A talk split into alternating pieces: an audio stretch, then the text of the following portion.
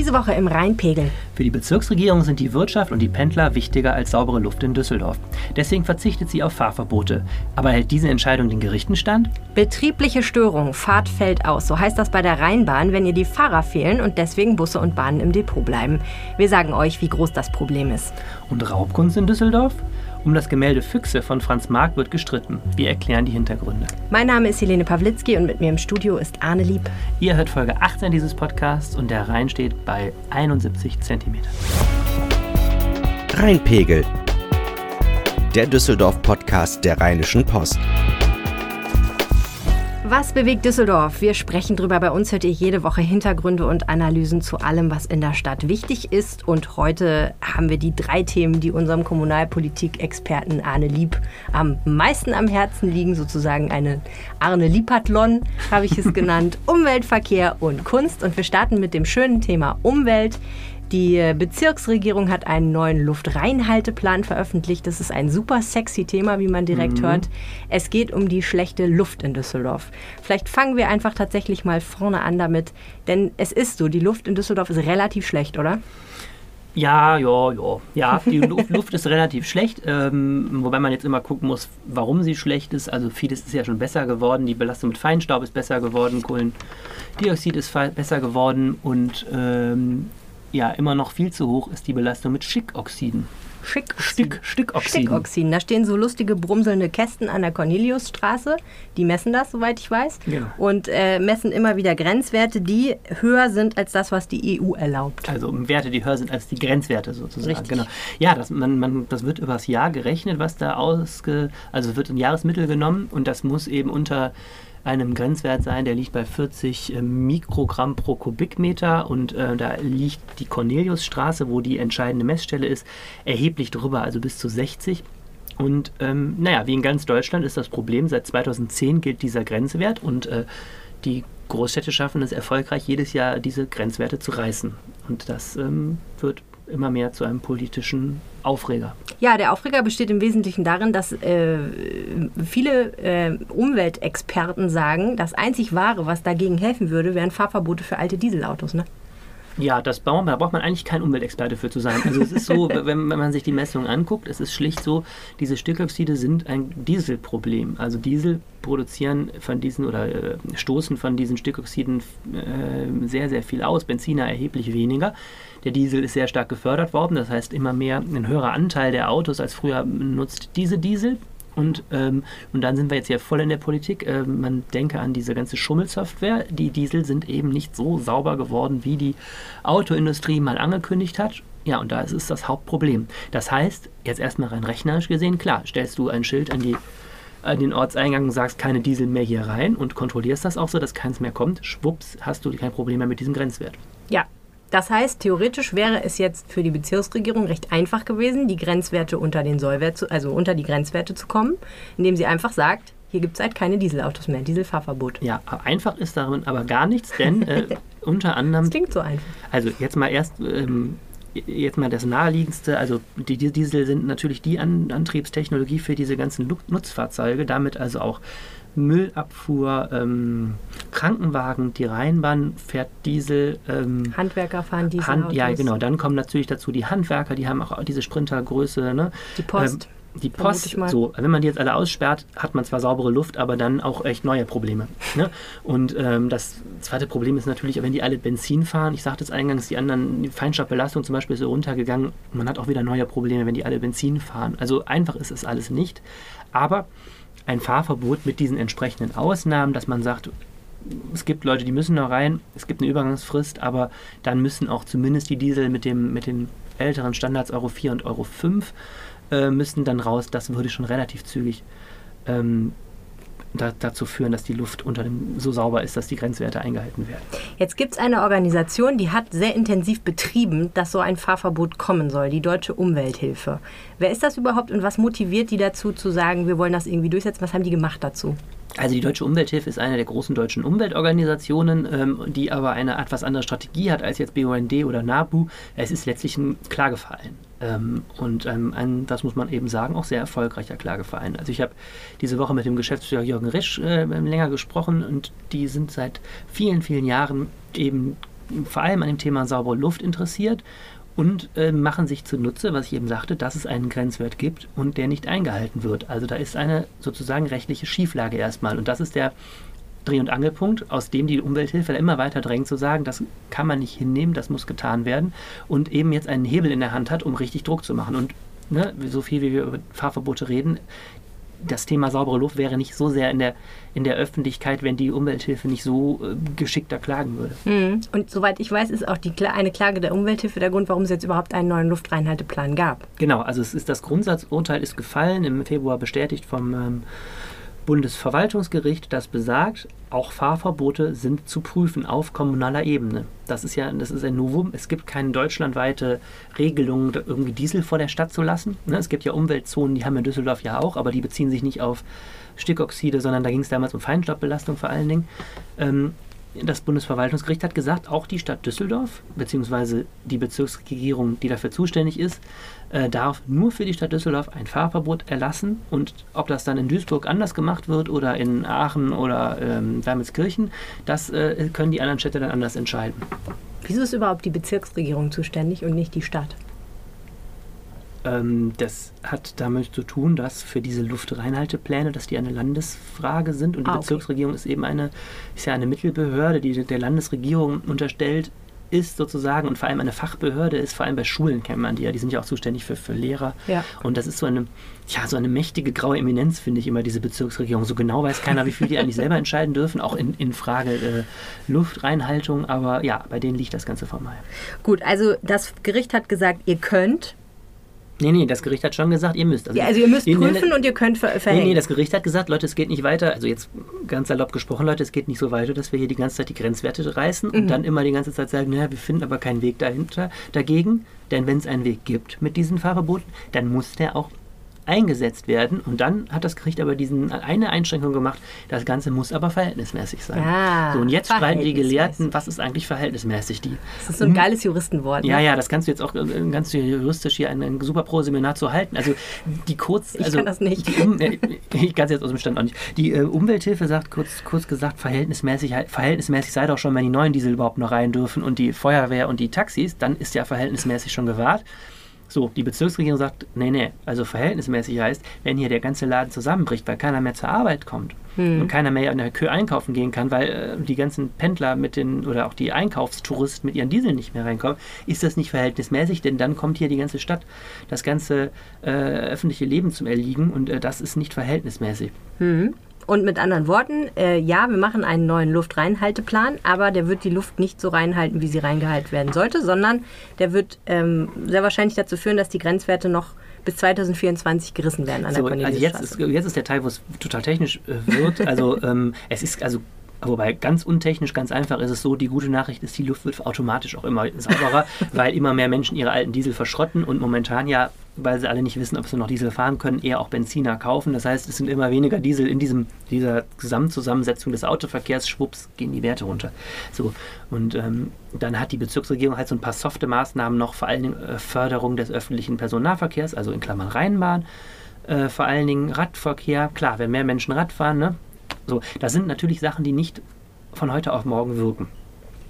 Technisch wird es jetzt, weil ähm, die Bezirksregierung meines Erachtens auch ein bisschen einen Trick gemacht hat, die hat die Wirkung dieser Fahrverbote so ein bisschen abgeschwächt und behauptet, selbst mit einem Fahrverbot, weil man ja so viele Ausnahmen zulassen muss, wäre man erst 2022 bei der Corneliusstraße an dem Punkt, dass man den Grenzwert einhält. Das heißt, selbst mit dieser ganzen Aufregung Fahrverbote braucht man da noch vier Jahre für. Da sagt die Umwelthilfe, was für ein Quatsch, wenn man das Fahrverbot radikal durchzieht, kriegt man das auch nächstes Jahr hin. Mhm. So, und gleichzeitig sagt die Bezirksregierung, naja, aber durch die anderen Faktoren, die ich gerade genannt habe, mehr Leute fahren Zug, ähm, die, die, die, Leute kaufen sich saubere Autos, sind wir 2024, also in sechs Jahren, sowieso an dem Punkt. Das heißt, Fahrverbote würden uns nur zwei Jahre bringen. Mhm. So, das ist jetzt eben die ganz entscheidende Frage. Das Ganze geht jetzt wieder zu Gericht, vor Gericht. Mhm. Hat schon angefangen. Ja, ja, die Deutsche Umwelthilfe, ich sagte, das ist ein, äh, ein, auf Klagen spezialisierter Umweltverein, hat sicherheitshalber im Juni schon mal äh, einen, einen, Antrag auf Zwangsvollstreckung ein, eingereicht. Denn, wie gesagt, ein Grundsatzurteil gibt es, dass es Fahrverbote gibt. Zwangsvollstreckung heißt jetzt, die Umwelthilfe sagt, Bezirksregierung, ihr müsst das jetzt durchsetzen und will, dass das Verwaltungsgericht sagt, so ist es. Mhm. Ja, jetzt ist es spannend. Also die, die, die Umwelthilfe gibt sich sehr, sehr siegesgewiss. Es gab auch schon in Aachen ein ähnlich gelagertes Urteil vor einigen Wochen.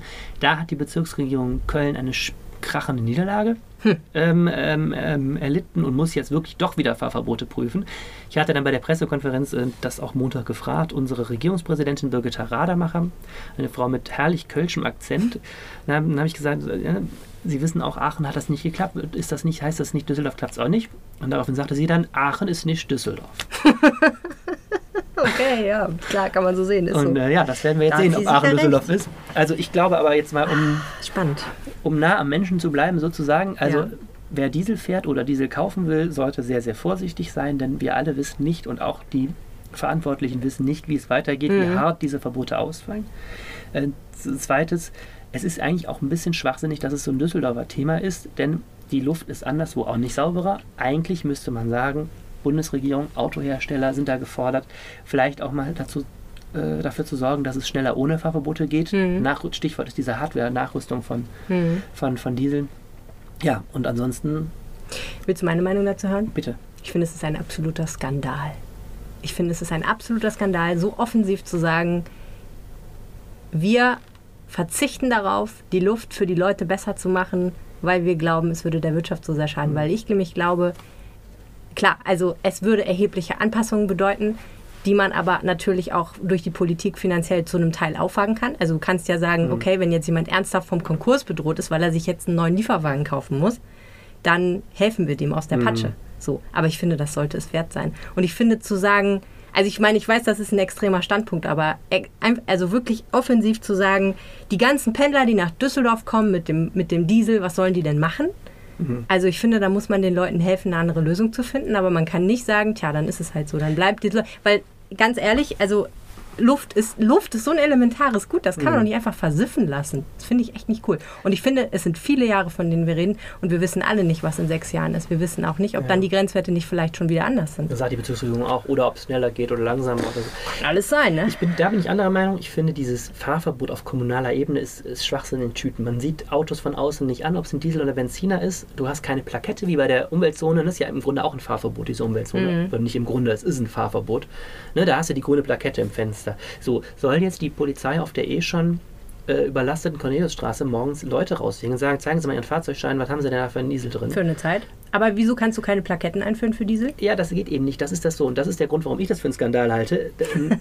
Das kannst du eben nicht, weil die Bezirksregierung Düsseldorf das nicht darf. Also Ach die, Stadt, so. die Stadt Düsseldorf kann keine Plaketten ausgeben. Da gibt es überhaupt keine okay. rechtliche Grundlage für. Die dürfen Schilder aufstellen und sagen, Durchfahrt verboten für Diesel. Das dürfen die. Hm. So, das hat das Bundesverwaltungsgericht gesagt. Aber die eigentlich gute Lösung wäre doch eine bundesweite, dass man sagt, alle Städte gleich und so. Soll der Autofahrer dann irgendwie gucken, wenn er nach Duisburg muss, erstmal im Internet googeln, welche Straßen er da nicht befahren darf hm. und so. Das ist so, ich, meines Erachtens besteht der Skandal darin, dass es überhaupt so weit gekommen ist.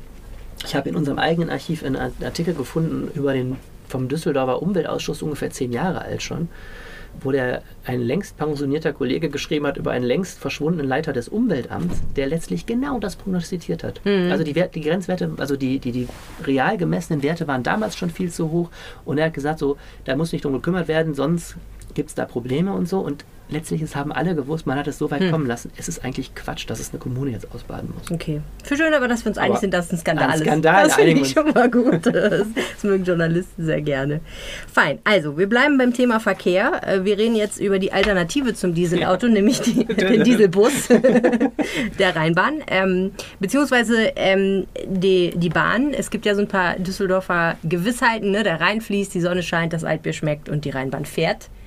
Äh, dö, dö. Nein, tut sie nicht. Ähm, gelegentlich fährt sie nicht, insbesondere die Linie U75 von Neuss bis Fennhauser Allee ist so ein Kandidat, der fährt des Öfteren mal nicht. Man weiß immer nicht so ganz genau als Fahrgast warum. Und wie du jetzt rausgefunden hast, liegt es daran, dass der Rheinbahn in ganz erheblichem Maße einfach die Fahrer fehlen. Wie kann das passiert sein? Das äh, interessanterweise gibt es einen gewissen Zusammenhang zu unserem Thema, was wir vorher hatten. Also die Rheinbahn fährt mehr als früher. Die hat, ähm, hat seit den letzten Jahren hat die von 1200 auf 1450 Fahrer ungefähr erhöhen müssen. Ähm, also eine Menge Menschen, die bei der Rheinbahn fahren. Ne? Rheinbahn hat ungefähr 3000 Mitarbeiter insgesamt. Die Hälfte fährt Bus und Bahn. Und klar, die sind so das Herzstück des Unternehmens. Ähm, und da fehlen eben Leute. Das hat auch jetzt damit zu tun, Konjunktur ist gut, diese Fahrer werden ähm, eher mäßig bezahlt und auch nicht mehr so gut bezahlt wie früher. Und offensichtlich ist dieses Interesse auch einfach nicht mehr so groß. Mhm. So, und das Ganze hat sich jetzt so zugespitzt. Wie gesagt, man braucht mehr Leute, man hat Probleme, Bewerber zu finden. dass ernsthaft die Rheinbahn an manchen Tagen ja, da kommt der Fahrer um die Ecke, hält irgendwie an einer Haltestelle, dann soll die Ablösung kommen. Schwupps, ist die Ablösung nicht da. Hm. Irgendwie keiner sich gefunden wurde. Die haben einen sehr, sehr hohen Krankenstand, weil der Druck auch so groß ist, behaupten zumindest Mitarbeiter. Der Druck? Ne, der Druck auf die Fahrer. Also okay. Also der wenig, Zeitdruck, oder? Ja, umso weniger Fahrer du hast, umso mehr müssen die auch Überstunden machen, hm. ähm, müssen äh, einspringen. Ne, die Rheinbahn muss sehr viel Sonderverkehre auch immer leisten, weil Baustellen sind, wenn Fortuna-Spiele sind, das muss alles besetzt werden. Ähm, naja, und oft, oder es passiert äh, eben regelmäßig und wohl verstärkt dieses Jahr, dass äh, man dann sagen muss, okay, dann bleibt die U75 eben mal eine, ein ganzer Kurs, also eine, eine Bahn, die so hm. immer die Schleife fährt, also die Linie fährt, bleibt jetzt im Depot, wir haben keine, die steuert. Hm. 2400 Euro äh, brutto kriegt ein Fahrer, wenn er neu einsteigt. Mhm. Das ist natürlich auch kein super üppiges Gehalt, zumal wenn man bedenkt, dass man davon eine Wohnung in Düsseldorf bezahlen muss. Ja, man muss wissen, das Gehalt ist vor zehn Jahren, das war eine Entscheidung der Stadt, aber auch es ist gesenkt worden. Die sind einfach tariflich niedriger eingruppiert, die Fahrer, als früher. Und klar, man hat früher auch vielleicht auch mehr getan äh, für den Job. Es gab früher auch mehr Werkswohnungen, zum Beispiel der Rheinbahn, dass man sagte, ne, ihr verdient jetzt nicht so super üppig, habt aber dafür eine eine Wohnung in Düsseldorf und zumindest der Betriebsrat sagt, also letzten Endes, äh, ihr könnt nicht erwarten, wenn ihr nicht genug bietet, dass die Leute kommen. Hm. Ähm, noch krasseres Problem haben offensichtlich diese Subunternehmer. Also die Rheinbahn gibt bis zu 40 Prozent ihres äh, Busbetriebs raus an Fremdfirmen und ähm, das ist auch ein Problem. Die finden sie auch nicht mehr. Also die Rheinbahn schreibt teilweise da Fahrten aus und sagt hier, gibt so und so viel Geld, wenn ihr diesen Ersatzverkehr übernimmt, dann meldet sich keiner mehr, mhm. weil die auch keine Fahrer haben. Also es ist auch nicht nur ein Rheinbahnproblem, sondern auch ein Branchenproblem. Tut die Rheinbahn denn was dagegen? Ja, die Rheinbahn sagt zumindest, sie tut was dagegen. Sie muss ja was tun. Also die sind richtig, richtig unter Druck gerade, auch wegen dieses Luftreinhalteplans. Ich sagte gerade, ÖPNV soll ausgebaut werden und ne, Fahrgäste fordern nichts mehr als Zuverlässigkeit, wenn du dir so Befragungen anguckst. Also ne, klar, du bist auch Bahnpendlerin. Ich hasse nichts mehr, als wenn ich mir eine Bahn rausgesucht habe und ich nehme grundsätzlich die letzte, die möglich ist, um pünktlich mein Ziel zu erreichen. Und dann steht da irgendwie, also die Gibt's Fahrgäste nicht. erfahren nicht, da steht, da steht ja nicht aus ja. Personalmangel, da steht da aus betrieblichen Gründen entfällt diese Fahrt mhm. und so. Ähm, da müssen die dran arbeiten. Da ist jetzt das Management gefragt. Vielleicht muss man den Fahrern mehr bieten. Vielleicht muss man auch äh, noch, es gibt gerade eine Plakatkampagne für Fahrer, äh, vielleicht muss man auch einfach Leute ansprechen äh, stärker. Vielleicht sollte ich Rheinbahnfahrerin werden, wenn ich darüber wettere, dass wir einen Umweltskandal haben. Dann muss ich ja eigentlich ja. auch die Konsequenzen ziehen und der Rheinbahn aus der Patsche helfen. Ja, also es ist, es ist, es ist, man muss auch einfach sagen, es ist auch kein leichter Job, ne? finde ich. Da acht Stunden nee. im Stadtverkehr. Verantwortung. Im Stadtverkehr, immer die Augen auf. Die Rheinbahn hat ja keine, hat ja nicht viele Strecken, wo sie eigene Gleise hat oder eigene Tunnel hat. Die, die Fahrer auch der Bahn müssen ganz oft im Stadtverkehr mitarbeiten und das ist äh, mit, mitdenken und das ist echt anstrengend. Ist das denn auch ein politisches Problem? Denn die Rheinbahn gehört ja gewissermaßen der Stadt. Ja, werden wir jetzt sehen. Also ich war total überrascht. Ähm, hm, ich habe natürlich versucht herauszufinden, wie viele Fahrten ausfallen und kriegte dann also die Antwort, die Rheinbahn gibt keine Daten preis, obwohl sie ein städtisches Unternehmen ist, wie zuverlässig sie ist. Ähm, und weil, zwar mit der lustigen Begründung, genau. Ja, das sei wettbewerbsrelevant. What? Ja, Welcher Wettbewerb? Dann, ja, mit wem? Gegen genau, wen? in der Tat habe ich auch erst mit gesagt. Mit dem anderen ÖPNV-Unternehmen ja, Düsseldorf? Nee, das ist so, dass die Stadt die Rheinbahn beauftragt formal. Ja. Also, Ach so, ne? okay. Ne? Und ähm, das heißt, wenn die Stadt spitz kriegt, dass die Rheinbahn ihren Job nicht macht, könnten die sogar sagen, sie fordern von der Rheinbahn da Konzessionsstrafen oder schlimmstenfalls, sie beauftragen die Rheinbahn nicht mehr, was Wen natürlich technisch, technisch gar nicht möglich ist. Aber so, naja, egal. Jedenfalls äh, ist jetzt auch mal ganz spannend. aber hoffe, warte mal ganz kurz, das ist doch voll das Quatschargument, weil im Aufsichtsrat der Rheinbahn sitzen doch städtische Chefs. Ja, also so, jetzt ein zweiter Satz. Der Aufsichtsrat kennt die Zahlen nämlich auch nicht. What? Ähm, die Rheinbahn sitzt da sehr stark auf den Zahlen momentan. Ich bin da sehr gespannt. Ich, es wird jetzt also auch da bald wieder eine Sitzung geben und ich will mal hoffen, dass da auch mal nachgefragt wird. Ähm, mich würde auch mal interessieren, wie groß ist das Problem wirklich? Ja. Ähm, es, also es ist ein großes Problem, aber ich würde es gerne mal in Zahlen wissen. Ähm, naja, die Rheinbahnführung hat eben angekündigt, als ich danach gefragt habe, jetzt, dass sie 150 Fahrer einstellen wollen bis Ende nächsten Jahres. Das heißt nicht, dass die Gesamtzahl der Fahrer so sehr steigt, sondern dass auch viele, die in Ruhestand gehen, ersetzt werden müssen. Mhm. Ähm, gut, aber die müssen irgendwo herkommen, die müssen auch ausgebildet werden, denn ähm, immer weniger Männer haben einen Busführerschein, weil den früher immer alle beim Bund gemacht haben, aber das macht keiner mehr. Das heißt, die müssen sich selber auch teilweise die Leute oh, noch stärker so heranziehen. sich der Kreis der Probleme in der Bundesrepublik Deutschland. Ja, und dann ist es eben, ich, also ich finde dann eine spannende Frage, muss man da vielleicht dem Fahrer gerade du sagtest es, Düsseldorf ist eine teure Stadt. Ähm, Mhm. die Konjunkturlage ist sehr gut. Das heißt, äh, für, den, für das Gehalt hat man auch Auswahl offensichtlich momentan genug. Mhm. Vielleicht anders als vor zehn Jahren. Äh, muss man da vielleicht auch mal nachsteuern. Denn ne, die schönsten, tollsten Verkehrswende-Konzepte für Luftreinhaltung Haltung nützen nichts, wenn keiner da ist. Also, Wehrpflicht wieder einführen, Mhm.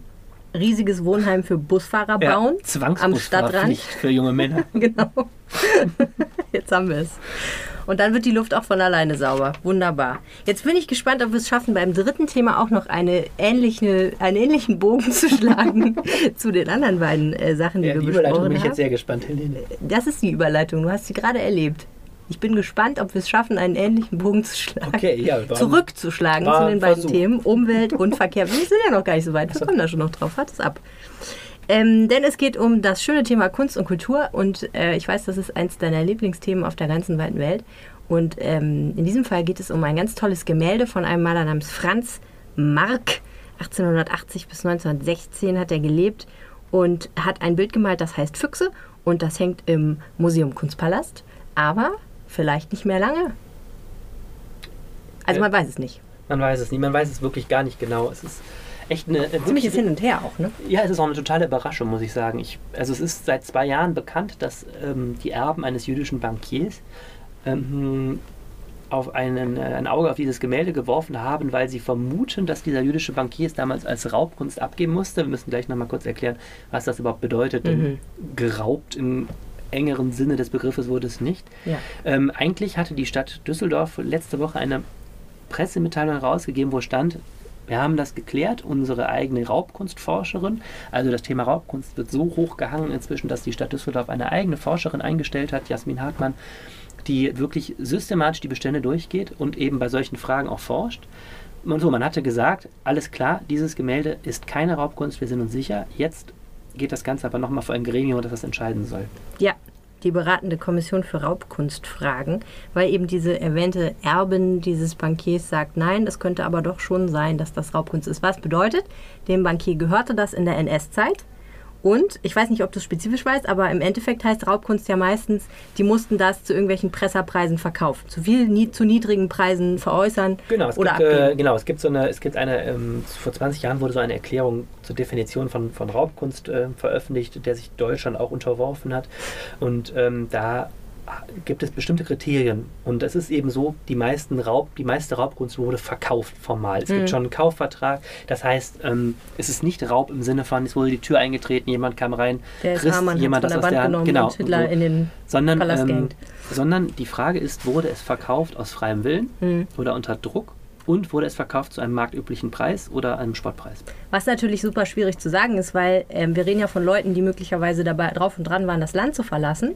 Und dann verkauft man natürlich alles relativ. Genau, ich kann dir mal die. Fall, ich kann dir mal erzählen, was über den Fall, was wir wissen. Ja. Also dieser Mann hieß Ernst Gravi, der Mhm. war also ein Bankier und ähm, ist völlig unzweifelhaft ähm, als Jude verfolgt worden. Er war 1938 kurz inhaftiert im KZ Sachsenhausen und dann wurde ihm nahegelegt, äh, das Land zu verlassen. So, und dann ist dieser Mann mit, äh, sehr wenig Geld, denn das gab ja sehr strenge Regeln, äh, die Juden dürften ja nicht, nicht Devisen ausführen viel. Und seinem Koffer hat er sich eingeschifft in die äh, USA. Ziel war Chile, wo, wo die Familie seiner Frau wohnte. Er hat es aber geschafft, dieses wunderschöne Gemälde ähm, aus dem Land zu schmuggeln mit Hilfe eines Freundes, denn das dürfte natürlich eigentlich auch nicht raus. Das war damals auch schon wertvoll. So, irgendwie landete dieses Gemälde aber dann in New York. Und dort hatte er es zwei Jahre später verkauft an einen Regisseur, ähm, der im Nachkrieg eigentlich bekannt war als jemand, der sehr vielen Künstlern, die emigriert sind, geholfen hat. Also Mhm. eigentlich ein jemand, der, und das macht den Fall auch, auch spannend, jemand, der mm, nicht als Raubkunstankäufer bekannt war, sondern äh, eigentlich ein gutes Leumundszeugnis, wenn man so will, Hm.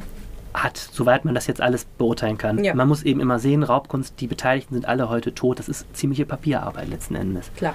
So, und jetzt ist eben die große, äh, große Gretchenfrage ist eben die, war das ein sauberer Verkauf an einen Freund äh, zum Beispiel oder einen Geschäftspartner zu einem ehrlichen Preis, dann kein Problem. Oder stand das unter dem Druck der Verfolgung? So, jetzt sagen die Erben nicht ganz zu Unrecht, naja, Freunde, der ist mit fast gar keinem Vermögen ist der, ist der aus dem Land gekommen, wollte weiter zur Familie seiner Frau nach Chile, um da ein neues Leben zu beginnen, hat also ein wertvolles Bild dabei. Der brauchte ähm, das Geld. Ist das wirklich eine Grundlage, bei der man überhaupt über einen freien Verkauf nachdenken kann? Hätte der das auch verkauft, wenn er nicht verfolgt worden wäre? Hm. Hm. So, die Stadt Düsseldorf sagt, na, wir haben eben, können lückenlos diese Provenienz nachverfolgen, wir gehen bei dem Verkauf ähm, über dessen Preis ich übrigens noch gar nichts gehört habe. Es ist mir gar nicht klar, ob der Verkaufspreis überhaupt so bekannt ist. Mhm. Ähm, wir wissen aber, das war damals also ein Verkauf, der so aussieht, dass er ähm, sauber war. Ja. Heute ist das Ding äh, mehr als 10 Millionen Euro ja, wert. Also man muss, genau, man muss wissen, Franz Marc ist echt ein, natürlich ne, Klassiker, blauer Reiter, Expressionist. Äh, wirklich einer der Klassiker der Moderne und nichts geht im Kunstmarkt so ab wie die Klassiker der Moderne, ne? so Kunst des frühen 20. Jahrhunderts. Und ähm, ich, ich finde, ganz, der hat ja diese tollen Tierbilder gemacht. Ich finde, das sind auch wirklich zauberhafte Bilder. Also man muss eben erstmal sagen, auch vom künstlerischen Wert, ein Museum Kunstpalast versucht auch eine Sammlung zu haben, die wirklich so die großen Eckpfeiler der Kunstgeschichte abdeckt. Und da ist es ne, ein wirkliches Kernstück. So, ja. und dann muss man eben auch noch sagen, Franz Marc ist 1916 schon gestorben, im Ersten Weltkrieg gefallen bei Verdun. Das heißt, er hat auch ein Jetzt so klingt jetzt ein bisschen zynisch, aber er hat ein ziemlich kleines Werk hinterlassen. Das mhm. ist natürlich, treibt den Preis auch. Äh, mir hat jemand, der sie auskennt, gesagt, dass es ähm, sowas gehandelt wird mit ungefähr 10 Millionen Euro, muss man immer gucken, das sind Gemälde, die sind lange nicht mehr verkauft worden. Ja. Ich habe noch zwei Fragen. Die erste ist diese beratende Kommission für Raubkunstfragen, die sich jetzt mit diesem Bild befasst und da die Entscheidung, mhm. glaube ich, dann auch letztendlich zu treffen soll wahrscheinlich. Ne? Ja. Äh, wo ist die angesiedelt? Wo kommt die her? Warum darf die das? Ähm, ja, das Problem ist folgendes. Es gibt in Deutschland keine Möglichkeit, auf Raubkunst zu klagen. Die USA sind da ein bisschen anders aufgestellt. Das heißt, diese Erbin, in Klammern 89 Jahre alt, übrigens auch schon, äh, ist die Schwiegertochter von diesem Gravi, glaube ich, wenn ich mich recht erinnere, ähm, die könnte jetzt nicht hier zum Landgericht gehen und sagen, ich verklage die Stadt Düsseldorf, ich will das Bild. So, ähm, trotzdem gibt es ja einen Drang, solche Fälle von einer übergeordneten Stelle lösen zu lassen, weil du hast natürlich ganz oft den Fall, den du jetzt hast, die einen sagen so, die anderen sagen so. Daher gibt es ähm, beim, beim Deutschen Zentrum Kulturgutverluste äh, angesiedelt ähm, in Berlin, das ist, äh, ist eben eine Organisation, die sich eben um Raubkunst ähm, wissenschaftlich äh, kümmert, weil es eben auch einen hohen Druck, internationalen Druck gibt, das Thema transparent zu machen und Deutschland sich da auch verpflichtet hat. Ähm, und die haben eben eine Kommission eingerichtet, die sich solche Fälle anguckt. Das Besondere ist, diese Kommission wird nur tätig, wenn beide Seiten einverstanden sind und beide Seiten vorab sagen, sie akzeptieren das Urteil. Mhm. Ne? Denn das schlimm, also schlimmstenfalls verliert jetzt einer der beiden seinen Anspruch auf dieses Bild ja. und kann dann hinterher nicht sagen, ja gut, aber dann versuchen wir es weiter auf neuem Weg. Ja. Also es ist wirklich, um solche Fälle sozusagen zu lösen. Mhm. Man muss jetzt mal echt sagen, die Stadt Düsseldorf man muss jetzt zwei Dinge erstmal sagen zur Ehrenrettung der Stadt Düsseldorf, weil das also wichtig da in dem Fall ist. Erstens, das Bild hat die Stadt Düsseldorf erst 1961 erhalten als Spende von dem mhm. großen ähm, Kaufhausunternehmer Horten, den man noch kennt. Mhm. Ähm, das heißt, es geht gar nicht darum, ob jetzt sozusagen die Stadt oder ihre Mitarbeiter damals irgendwas ähm, ja. angestellt haben. Und das Zweite ist, die Stadt Düsseldorf ist schon seit Jahren offen, den Gang zu dieser Kommission anzutreten, hm. um das zu klären. Düsseldorf ist da wirklich auch insgesamt bei diesen Raubkunstfällen meiner Meinung nach schon an Transparenz wirklich interessiert. Mhm. Ähm, jetzt haben die Erben aber das erst auch zugestimmt. Die haben offensichtlich vorher versucht, einen Kompromiss zu finden ohne diese Kommission. Kann man jetzt auch spekulieren, ob die vielleicht in Wahrheit auch das Gefühl haben, die Chancen sind nicht so gut. Aber mhm. das, das ist, will ich jetzt gar nicht beurteilen, weil ich den Fall da nicht gut genug zu kenne. Ja. Und wenn die Raubkunstkommission jetzt sagen würde, äh, okay, das Bild gehört tatsächlich nicht der Stadt Düsseldorf, sondern es gehört dieser Erbin, ähm, was würde dann passieren? Würde es dann von der Wand abgenommen und nach Amerika geschickt? Es ist so, dass es das Eigentum wechselt. Das heißt, dann würde die Erbin bestimmen. Es gibt also es gibt eine Haupterbin und offensichtlich gibt es noch eine Erbengemeinschaft. Das kann schon zum Problem führen, wenn du da ganz viele hm. Beteiligte hast. Dann ist ja immer die Frage, wollen die einen Verkauf des Bildes, weil die das Geld wollen oder wollen hm. die das Bild halten? Ähm, oftmals bei diesen Fällen ist es so auch für die Erben, dass die Anwaltskosten dann schon so hoch sind irgendwann, dass die das Bild gar nicht mehr halten können. Ähm, gerade bei so einem, so einem teuren Bild.